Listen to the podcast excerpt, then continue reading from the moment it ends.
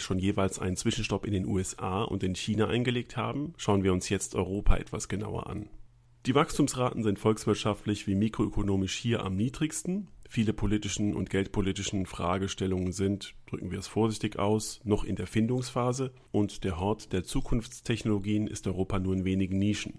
Wir sprechen aber nun mal über unseren Heimatmarkt. Und hier sind wir in der Regel auch am höchsten gewichtet, insbesondere die konservativen Vermögen. Wie kann man sich also sinnvoll in unserem Heimatmarkt positionieren? Das bespreche ich mit Lutz Welge vom Bankhaus Julius Beer einem Haus, das zwar grundsätzlich gerne sehr international streut, aber für Europa positive Argumente vorbringen kann. Lutz Welge ist Leiter der Vermögensverwaltung von Julius Bär in Frankfurt und ein ausgezeichneter Erklärer für die Frage, wie aus politischen und makroökonomischen Erwartungen ein ganz konkretes Portfolio entsteht. Ich habe mich sehr gefreut, dass er für uns Zeit hat und nach München gekommen ist.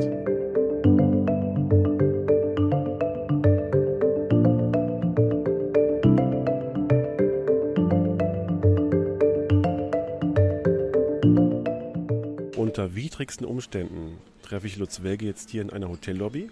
Wir wollten uns eigentlich in meinem Büro treffen, da wird aber zur Wiesenzeit zu hart gearbeitet, deswegen war es dazu geräuschvoll. Und ich freue mich, Herr Welge, dass Sie bereit sind, für unseren Podcast ein paar Einblicke zu geben. Herzlich willkommen. Ja, vielen Dank, Hermes. Äh, machen wir gerne. Wir wollen über Europa sprechen. Fangen wir mal bei Ihrer konjunkturellen Einschätzung an. Da ist Ihr Haus generell seit ein paar Quartalen etwas konstruktiver als der Marktdurchschnitt. Wollen Sie uns mal einen groben Überblick geben über Ihre Einschätzung? Ja, gerne. Ähm, wir sehen konjunkturell das Schlimmste in Anführungszeichen hinter uns. Ähm, das sehen Sie dann auch, äh, wenn man das äh, mit den Aktienquoten ableitet, dass wir dort weiter auch äh, eine erhöhte Aktienquote haben, auch wie wir denken im, im Wettbewerbervergleich. Ähm, dass wir dort nicht äh, zyklisch reduziert haben. Viele haben ja gedacht, viele Marktbeobachter, nicht nur Anleger, ähm, dass diese zyklische Schwäche in der im verarbeitenden Gewerbe, die kann man nicht wegdiskutieren, besonders in Deutschland, dass die eben dann auf das Gesamtwachstum so negativ äh, ausstrahlen wird, auch den Dienstleistungssektor in Mitleidenschaft äh, ziehen würde, dass eben mehr als eine technische Rezession in Deutschland rauskommt. Über die brauchen wir nicht reden, die werden wir wahrscheinlich haben jetzt. Ähm, aber eben unseres Erachtens äh, keinen weiteren Abschwung. Ähm, sehen wir auch teilweise, dass äh, sobald die Konjunkturindikatoren mal nicht so ganz so schlecht ähm, ähm, ja, reinkommen wie erwartet, dass dann eben diese, gerade die europäischen Titel, die eher zyklisch sind, wenn Sie an Siemens, BASF denken im deutschen Kontext, dass die dann gleich deutlich anspringen, weil die ja total underowned sind international und äh, das internationale Kapital, die, die warten eigentlich drauf, dass sie in so eine Zyklik mal wieder reingehen können. Ähm, und äh, europäische zyklische Aktien sind eben äh, momentan klassisch untergewichtet in vielen Portfolios, weil man eben denkt, naja, die Konjunktur ist unklar, könnte eben auch noch weiter runtergehen. Wenn Sie sich das historisch anschauen, sind wir da schon auf Niveaus, gerade im verarbeitenden Gewerbe, die ähm, ja, an, an die Niveaus 2011, 12 ranreichen oder auch 15, 16, als wir das aus China hatten. Ähm, ähm, so schlimm wie die Situation 2008 war, wird es nicht gesehen, aber damals hatten wir auch eine Gesamt-BIP-Kontraktion von viereinhalb Prozent. Ähm, und die Unternehmen, mit denen wir sprechen, wir besuchen ja große Konferenzen, ähm, wo eben auch viele deutsche, europäische Unternehmen dann sind, ähm, um ihnen da einen Einblick zu geben, die sehen eher eine, eine ausgeprägte Delle als eine weitere Abwärtsbeschleunigung. Es gab nur ein Unternehmen, äh, das gesagt hat, das sieht ähnlich aus wie 2008. Aber wir haben halt mit über 50 Unternehmen gesprochen, sodass wir das nicht als repräsentativ ansehen. Also von daher, selbst im verarbeitenden Gewerbe, Automobil, ähm, geht man davon aus, dass die, sich die Situation jetzt nicht noch weiter verschlimmert, sondern dass wir eher auf diesem Niveau eine Beruhigung sehen. Und das ist eben in den Konjunkturaussichten, gerade für Europa, nicht drin, dann auch abgeleitet äh, auf, die, auf die Börsensituation. Ähm, äh, da hat man eher Schlechteres erwartet und äh, wenn wir die letzten zwei, drei Wochen sehen, wo eben Value-Titel zeitweise auch wieder angesprungen sind und auch die Zinsen etwas nach oben gegangen sind, äh, dann geht das relativ schnell, weil eben äh, in diesem zyklischen Segment äh, ja momentan wenig Geld investiert ist. Ja.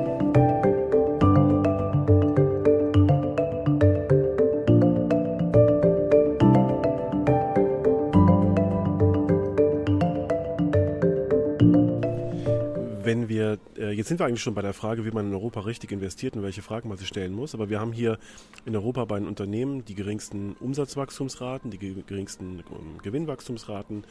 Wir haben hier ein Währungsexperiment, das noch läuft, dessen Ausgang naja, ähm, offen ist, zumindest die Bewältigung dieses Experiments offen ist. Und ähm, wir haben äh, die Integration in Europa, die weiterhin ähm, mitten im Gange ist. Äh, wie kann man denn in Europa richtig investieren? Gut, also wir kommen, wenn wir eben die Anlageregion Europa betrachten, nicht so sehr von der Makroseite. Da gibt es sicherlich diese, diese Herausforderungen, die Sie ansprechen, sondern wir schauen uns die einzelnen Unternehmen an und ähm, gehen dann eher bottom-up vor. Und wir finden in Europa genug Unternehmen, die ähm, äh, langfristig äh, überdurchschnittlich wachsen. Ähm, also diese Mehr von, äh, in Europa gibt es kein Wachstum, das sehen wir nicht so. Sondern es gibt genug spannende Unternehmen, die, äh, die man äh, auswählen kann. Ähm, aber äh, die sind halt im internationalen Kontext meist günstiger. Ja? Also selbst im, im IT-Sektor, der in Europa jetzt nicht so ähm, ausgeprägt ist von den Gewichtungen wie in, in, in, in, den USA. Nehmen wir ein Beispiel, wir können ja auch über Einzelaktien reden. Äh, nehmen Sie. Sie dürfen das. Ja, ja gut, ja, dann mache ich das mal. Ähm, äh, Capgemini und Accenture, ja, die äh, so weit nicht voneinander entfernt sind.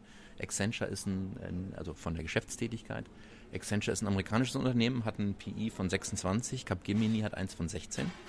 Ähm, und ja, kann man sich vorstellen, was, welche Aktien dann in unseren Portfolios ist, weil wir kriegen äh, ähnliche Wachstumsprofile zu einem deutlich geringeren Preis. Und das sehen wir nicht nur im, ähm, im, im, Technologiebereich so, sondern auch zum Beispiel im Healthcare-Bereich, wo wir in Zukunft viel Fantasie sehen in der Verzahnung mit, mit, äh, mit der Technologie, gerade was Digital Health angeht. Oder nehmen Sie selbst die großen Pharmahersteller, die sehr davon profitieren, dass, ähm, dass es in China zum Beispiel eine Marktöffnung gibt für Medikamentenzulassungen, wenn sich die äh, Umsatzzahlen und das Umsatzwachstum von Roche in China anschauen, nicht nur im Pharmabereich, sondern auch in der Diagnostik, dann ähm, hat man da sehr, sehr wohl Wachstum. Und so ähm, versuchen wir das eben äh, zu begleiten. Klassisches Beispiel der, der äh, Konsumer-Zyklisch-Sektor, äh, wo man ja äh, hier die, die klassischen Autoaktien vermutet äh, aus Deutschland, die haben wir schon lange nicht mehr, sondern da setzen wir eben auf strukturelles Wachstum mit, mit Unternehmen wie Adidas oder LVMH, die eben dafür sorgen, dass man hier auch mittelfristig ja, zweistellige Unternehmenszugewinne, äh, Unternehmensergebniszuwächse sieht und das äh, ja, hat sich dann im, im Kurs auch wiedergespiegelt in den, in den letzten Monaten. Und auch bei uns ist es so, wir haben eben viele Wachstumsunternehmen im Portfolio. Man muss eben aufpassen, ähm, dass, eben, dass man äh, in der Zyklik, diese klassischen, der klassische Value-Bereich, den viele ja jetzt untergewichtet haben mit Siemens, äh, ich hatte es vorhin angesprochen, als nur ein Beispiel, dass der eben jederzeit zu einer stärkeren äh, zyklischen Rallye äh, bereit ist, wenn die Konjunkturindikatoren, da die Verzahnung zur ersten Frage, ähm, doch nicht so schlecht kommen wie, wie, wie angedacht. Und das ist genau unsere, unsere Denkweise, sodass es eher in, in, in, der, in der Anlage eine Kombination sein muss von ja, längerfristig stärker wachsenden Unternehmen, aber eben taktisch äh, darf man äh, das zyklische Segment nicht vergessen. Das heißt nicht, dass das äh, dann für eine Daueranlage geeignet ist. Weil auch unsere Konjunkturprognose ist jetzt nicht, ist jetzt nicht aufregend, ja, sondern das sind anämische Wachstumsbereiche nächstes Jahr zwischen zwischen 1, 1,5 Prozent. Aber wenn Sie uns fragen, äh, wächst die Konjunktur äh, langsamer oder schneller in 2020 als in 2019, dann ist unsere Antwort 20, äh, 20 wächst sie schneller, weil einfach die, die Vergleichszahlen relativ gering sind. Und das gilt auch für die Unternehmungen, gerade in Europa wo wir ja ein sehr schwieriges viertes Quartal 2018 hatten von den Unternehmensergebnissen, die, die schwach waren. Das ein Schock war für viele. Man hatte ja sehr hohe konjunkturelle Erwartungen noch sehr lange in 2018, sodass auch hier Anfang 20 äh, die Vergleichszahlen von Ende 2018 doch wahrscheinlich gar nicht so schwer äh, zu überbieten sind, was eben auch äh, positive Fantasie auch im zyklischen Bereich bedeuten könnte. Dann sind wir gar nicht in diesem Europäischen Industriemuseum, das von vielen so beschrieben wird. Wenn wir auf die Anleihenseite schauen, dann haben wir sicherlich ein gutes Jahr gehabt, aus verschiedenen Gründen. Aber die Perspektiven sind wahrscheinlich etwas mau. Wie stellt man sich im Anleihenbereich richtig auf? Tja, das ist, äh, finde ich, eine größere Herausforderung fast als die, als die Aktienseite, weil ähm, solange wir dieses, ähm, äh, die Nullzinspolitik haben, die die Aktienmärkte unterstützt, oder die Negativzinspolitik, ähm, und wir auf der anderen Seite auch ähm, ja, auskömmliches Wachstum bei den Unternehmensergebnissen haben, haben wir zwei strukturelle Faktoren, die den Aktienmarkt extrem unterstützen, sodass ich Aktien eher als in Anführungszeichen Buy-and-Hold-Strategie äh, sehe und man eher nachkaufen sollte, wenn es mal runtergeht. Ähm, und im Rentenmarkt, äh, den müssen Sie jetzt mittlerweile, früher war das ja Buy-and-Hold am Rentenmarkt, wir sehen da einen Paradigmenwechsel, dem müssen Sie bei einer aktiven Anlagestrategie ebenso viel Aufmerksamkeit widmen wie dem, wie dem Aktienbereich. Und da muss man vom Management äh, sicherlich taktischer vorgehen ähm, weil und, und mehr Mikromanagement machen, äh, weil eben die großen Trends am Rentenmarkt äh, aus unserer Sicht gelaufen sind. Und äh, gut, äh, um Ihnen ein Beispiel zu geben, wir engagieren uns im Unternehmensanleihebereich, aber eben auch dort, wo die Bonitäten dann nicht mehr ganz so stark sind, im unteren Segment des Anlagespektrums, dreifach B zumeist. Und ergänzen dann mit Staatsanleihen, wenn wir eben sehen, die Konjunktur könnte doch mal negativer überraschen, aber das ist bei uns nicht der Hauptfokus. Und da muss man eben aufpassen, wenn es äh, zyklische Abschwünge gibt, dass eben von der Anleihenseite dann nicht zu viel Risiko ins Portfolio kommt, wenn man das ja von der Aktienseite schon hat. Und das ist sicherlich eine Aufgabe, die deutlich aktiveres Management erfordert als früher. Zudem ähm, sind wir in den Emerging Markets auch dabei, weil wir da, da fühlen wir uns wohler als im, im High-Yield-Bereich in den USA, weil uns da ähm, ja eine Verschlechterung der, der Situation nicht eingepreist erscheint. Ähm, aber auch da muss man sagen, High Yield war ein gutes Investment, weil eben viel Kapital dort reingeflossen ist. Das lenken wir eher in, die Emerging Markets oder auch in, in Währungsanleihen. Wir haben, sind im Dollar in, in kurzlaufenden Anleihen positioniert, wo man eben noch ähm, 2% bekommt. Der Dollar ist ja international vergleichsweise eine Hochzinswährung, sodass es eine, eine Mischung ist, aber mit dem reinen, äh, normalen äh, Anleihenportfolio, so wie wir es von früher kennen, da eine schwarze Null zu erreichen, das wird in der in der Zukunft sehr, sehr anspruchsvoll werden.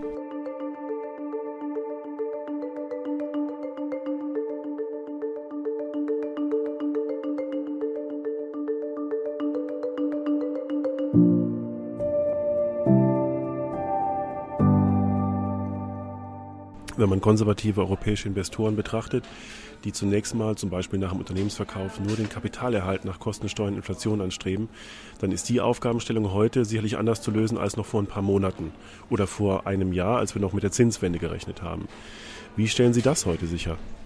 Ja, also zum Beispiel äh, verzichten wir jetzt heute meist darauf, den Investoren einen Track Record zu zeigen aus der Vergangenheit, weil der blendet natürlich, weil dort eben eine Rentenseite dabei ist, die sehr, sehr, sehr gut gelaufen ist. Und dann gibt es halt äh, Marktteilnehmer, die sagen, naja, wenn sie fünf Jahre Zeit haben im ausgewogenen Portfolio, dann haben sie nie einen Verlust gemacht. Ja, das ist äh, richtig, was die Vergangenheit ähm, äh, angeht, aber ich denke, dass die gerade wenn ein neues Jahrzehnt ansteht, sehen wir ja traditionell in der Finanzhistorie immer Umwälzungen, Paradigmenwechsel und Vielleicht ist das jetzt genau dieser, dass wir eben von der, von der Rentenseite eben auch mal ähm, negative Wachstumsraten sehen. Das haben die Investoren, daran sind die nicht gewöhnt. Ja, und wenn Sie heute in, in den Durchschnittsanleger fragen, ähm, ähm, was ist Ihre Renditeerwartung, dann sagt er immer noch 5%. Ja? Äh, weil dieses, dieses Mantra, äh, dieser Paradigmenwechsel, dass wir ein Negativzins, äh, Negativzinsumfeld haben und zwar dauerhaft, ja, ist ja nicht davon auszugehen, dass sich das äh, schnell ändert. Ähm, das ist in den Köpfen vieler Investoren noch gar nicht angekommen, vor allen Dingen die die ähm, ja, Auswirkungen davon, weil in der Vergangenheit hat man ja wunderbar auf der Rentenseite profitieren können.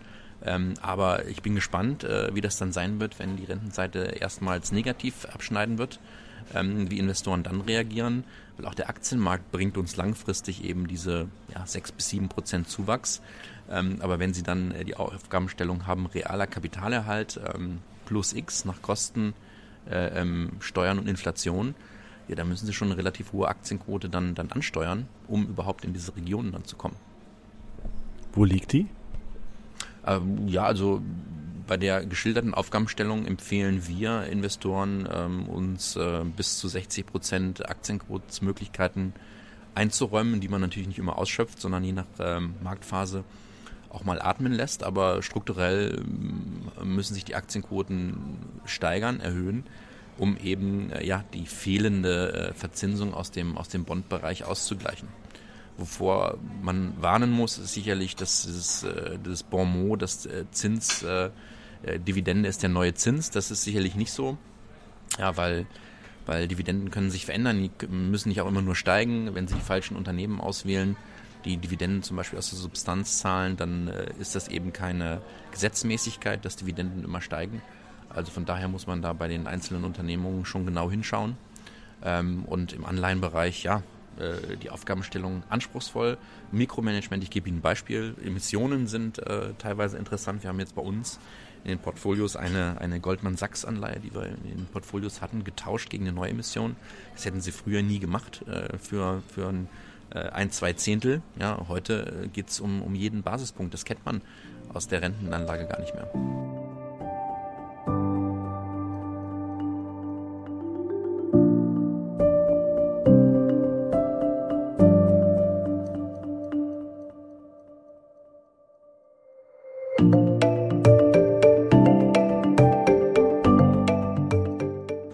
Ich mache Sie mal gedanklich ähm, zum Chef der Europäischen Notenbank. Welche beiden Maßnahmen würden Sie als erstes umsetzen?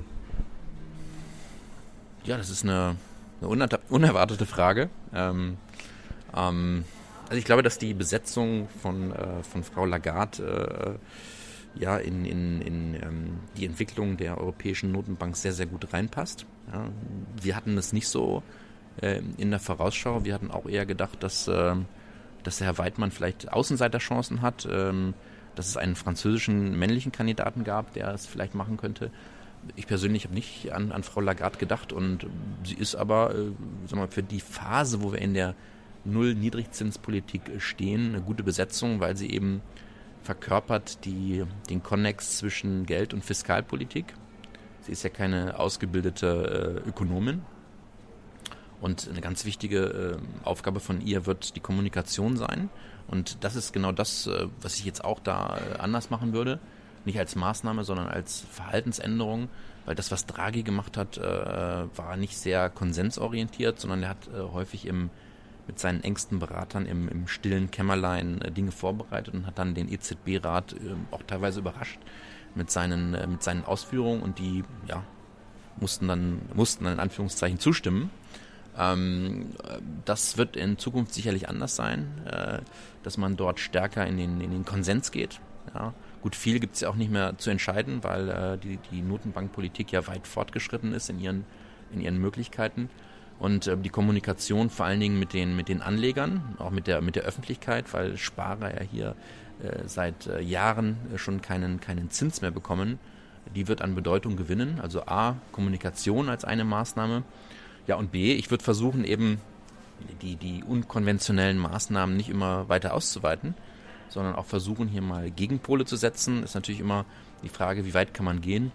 Wenn man sich äh, die Historie der, der EZB anschaut, äh, ja, dann muss man einfach konstatieren, aber das gilt nicht nur für die EZB, sondern für viele Notenbanken weltweit, dass sie von den äh, Märkten äh, vor sich hergetrieben werden. Ja.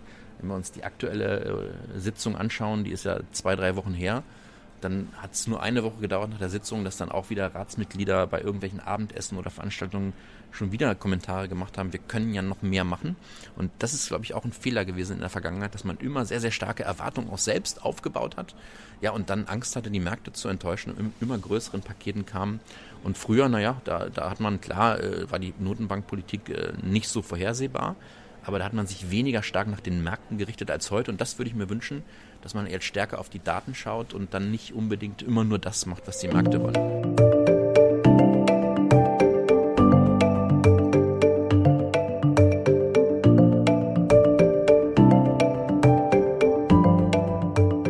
Wenn wir uns jetzt anschauen, was die EZB in den letzten Jahren zur Bekämpfung der Deflationsgefahr investiert hat und relativ wenig gewonnen hat, wenn man ehrlich ist, hat sie eine Chance, künftig die Deflation zu bekämpfen, Inflation zu schaffen? Oder ist das ein Pfad, auf dem wir jetzt sind, ähm, von dem wir nicht mehr loskommen? Ja gut, ich meine, da ähm, gibt es immer die Parallelgedanken, äh, Japanifizierung der von Europa, äh, was wir da in den 80er Jahren in Japan gesehen äh, hatten, das kam ja eher von der Währungsseite, ja, weil der Dollar so stark war Mitte der 80er Jahre. Ähm, und dann ist der, ist der Yen so hochgegangen und hat man die Zinsen gesenkt und einen Boom in Japan befeuert, wo sie heute noch drunter leiden. Und in Europa war es ähnlich. Wir haben auf die Finanzkrise recht spät reagiert, haben dann auch mal zweimal zur Unzeit die Zinsen erhöht, 2008, 2011. Und das haben die Amerikaner viel besser gemacht, ja, weil das eben keine, keine Liquiditätskrise war im Endeffekt, sondern eine Vertrauenskrise und eine, ja, man hatte im europäischen Bankensystem viel zu wenig Eigenkapital. Das haben die Amerikaner viel, viel früher gesehen.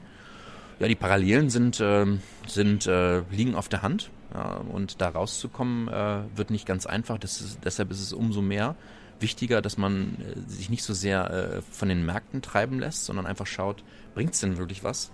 Äh, wenn ich jetzt die Zinsen nochmal um ein Zehntel Prozent senke, ist das wichtig für einen Unternehmer, um dort Ergebnisse zu erreichen, um Investitionen zu machen. Aber ich bin da gar nicht so negativ, wenn Sie sich die Kreditvergabe anschauen. Das war in Japan ganz anders. Die ist zehn Jahre runtergegangen. In, in Europa wächst die wieder. Also die zweite Ableitung der Geldpolitik und wächst auch anständig. Ähm, das heißt, wir haben hier auch Nachfrage nach, äh, nach, nach Ausleihungen und das ist für mich ein ganz gutes Zeichen. Ob das dann gelingt, die Inflation nachhaltig da in, in die 2% äh, zu führen, da habe ich so meine Zweifel, weil wir ja sehr reife Volkswirtschaften hier haben in Europa, die auch nicht äh, entsprechend wachsen.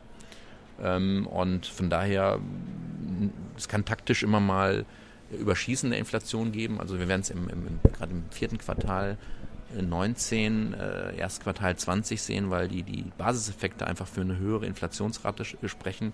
Wir sehen das auch schon in den USA, dass wir da mal an die 2% rankommen könnten. Ähm, aber die Notenbank wird dann äh, nicht, nicht gegensteuern. Herr Draghi hat ja schon von Symmetrie in den, in den Inflationsdaten gesprochen. Das heißt, er würde auch äh, temporär ähm, Werte über 2% zulassen.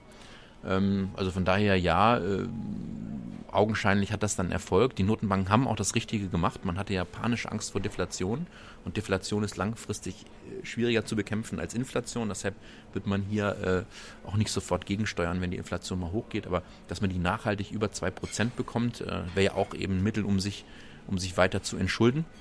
Das, ähm, das äh, denken wir momentan nicht. Auch nicht mit Ihnen als Notenbankchef. Wollen Sie uns zum Schluss noch ein paar Hinweise geben zum Thema Internationalisierung europäischer Vermögen? Wir haben jetzt sicherlich über den Kernbereich ähm, der Vermögenswerte gesprochen, die im deutschsprachigen Raum gehalten werden, Europa. Aber wir haben in diesem Podcast auch viele Hinweise gehört, dass es wichtig sein kann, sich zu internationalisieren. Welche Fragen sollte man sich aus Ihrer Sicht stellen, wenn man das tut? Ja, ähm, als erstes äh, muss man sich die Frage stellen, äh, wie viel Währungsexposure möchte ich denn haben? Ja, weil zum Beispiel heute den Dollar abzusichern, das kostet äh, Geld, kostet zwei bis drei Prozent. Äh, so eine Phase hatten wir ja lange nicht. Ähm, und wenn man die Frage mit Ja beantwortet, kann man eben, also wenn man mehr Währungen haben möchte, kann man auch internationaler gehen. Gerade der amerikanische Aktienmarkt bietet viele ja, Unternehmensbereiche, die hier unterrepräsentiert sind in Europa. Obwohl wir auch, äh, ist kein Widerspruch zu vorhin, wir haben ja viele Wachstumsunternehmen hier, ähm, aber die Innovationen in vielen Bereichen kommen eben aus den USA aber nicht nur von dort, sondern auch aus, aus Asien. Und das ist eine Spezialität in unserem Haus, dass wir eben äh, sagen, äh, viele andere sprechen über China, investieren dort aber nicht. Ja. Und wir sagen, China ist so wichtig ähm, und wird noch wichtiger, gerade was die internationalen Indizes angeht. Wenn man heute anschaut, im MSCI World, äh, in dem normalen ist China gar nicht drin. Im All Countries sind sie mit dreieinhalb Prozent drin entspricht unseres Erachtens überhaupt nicht der Wirtschaftsleistung und das wird sich in den nächsten Jahren ändern, auch durch die Öffnung des chinesischen Marktes. Und äh, wir vergleichen heute immer Geschäftsmodelle, wenn Sie die amerikanischen Internetaktien anschauen, vergleichen wir immer mit, mit chinesischen, mit Alibaba oder Tencent. Ja. Wenn Sie Alibaba nehmen als Einzelbeispiel, haben Sie eben die Geschäftsmodelle ähm, von Facebook, Amazon und auch PayPal abgebildet. Und das nehmen wir dann als Benchmark. Wir sind äh, in diesen Titeln auch investiert und suchen auch in anderen Bereichen.